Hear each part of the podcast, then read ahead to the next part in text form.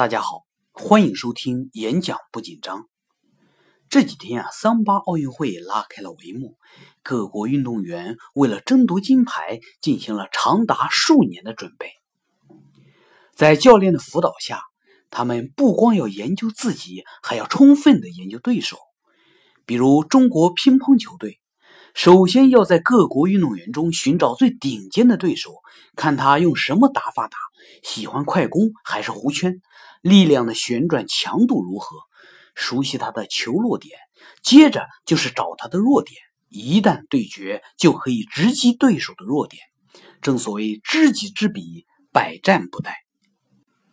在奥运比赛中，竞技对手是运动员的环境，他们深刻影响着运动员水平的发挥。所以，奥运选手需要研究他的对手。登台演讲不是竞技。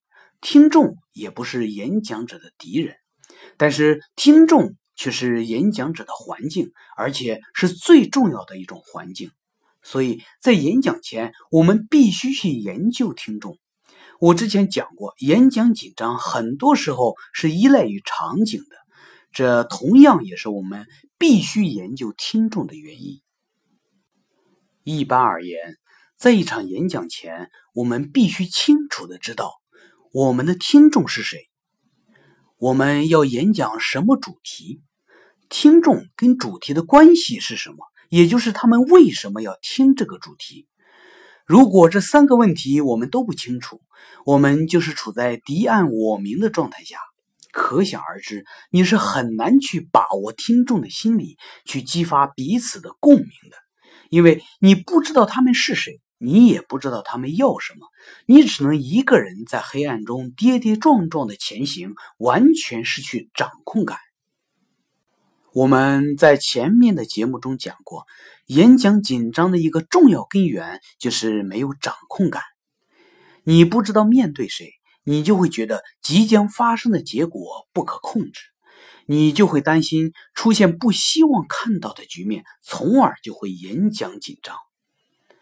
当我们对听众的情况资料缺乏足够信息支撑的时候，我们的发言也做不到有的放矢。所以，我们必须去了解听众的身份、与会的目的、他们的角色，甚至包括背景资料等详细的信息。通常有经验的人在主持、授课、演讲。开会前一定会主动的去掌握听众的信息资料。一句话，我必须知道你是谁，你想听什么，知与不知差距巨大。掌握听众的信息资料，只是学习听众心理学的第一步。我们还必须掌握听众的心理特征。我在这里分享一个叫“七三八五五定律”。什么叫“七三八五五定律”呢？就是说，听众在台下听演讲时，他所接受信息的百分之五十五来自于他看到的肢体语言，也就是视觉；他所接受信息的百分之三十八来自于他听到的语气语调，也就是听觉；他所接受信息的百分之七来自于他所听到的内容本身。百分之五十五、百分之三十八、百分之七加起来就是百分之百。这就是七三八五五定律，这是心理学的研究结果。从这个定律，我们可以看出，一个人演讲时的肢体语言是最重要的，它的重要度占到了百分之五十五。这其实是很好理解的。你演讲的时候很大声，但是手脚局促不安，听众一定会认为你缺乏自信。为什么这样呢？这是人类长期的自然进化所决定的。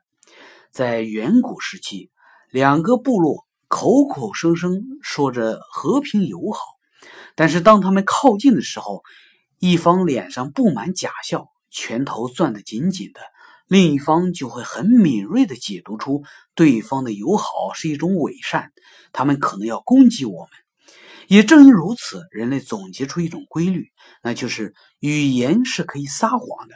但是人类下意识的动作常常无法撒谎，所以人们更愿意相信自己所看到的对方的下意识的动作。举个例子，张三说你讲的话他很感兴趣，但是他在倾听你的时候左顾右盼，身体后仰，心不在焉，你就不会相信他的话是真的。所以说，身体常常能够暴露一个人真正的内心。也正是因为进化本能，人类即使不懂心理学，也常常可以读懂别人下意识的动作所代表的含义。在演讲中，相较于你讲什么内容，听众更愿意相信他们所看到的你的肢体语言。所以在演讲中掌握合理的站姿，用恰当的手势表达自己，常常可以给人自信的感觉。语气语调。也很重要，听众接收的信息的百分之三十八来源于此。我给大家讲个故事：有一个国外的旅游团到西班牙旅游，他们对西班牙语一无所知。这一天，他们在一个西班牙餐厅用餐，赶巧餐厅里有一个西班牙演演讲家在做演讲。这个演讲家运用他的演讲技巧，慷慨激昂、声情并茂地朗读起了菜单。用中国话来翻译，就类似于宫爆鸡丁、鱼香肉丝这些枯燥的内容。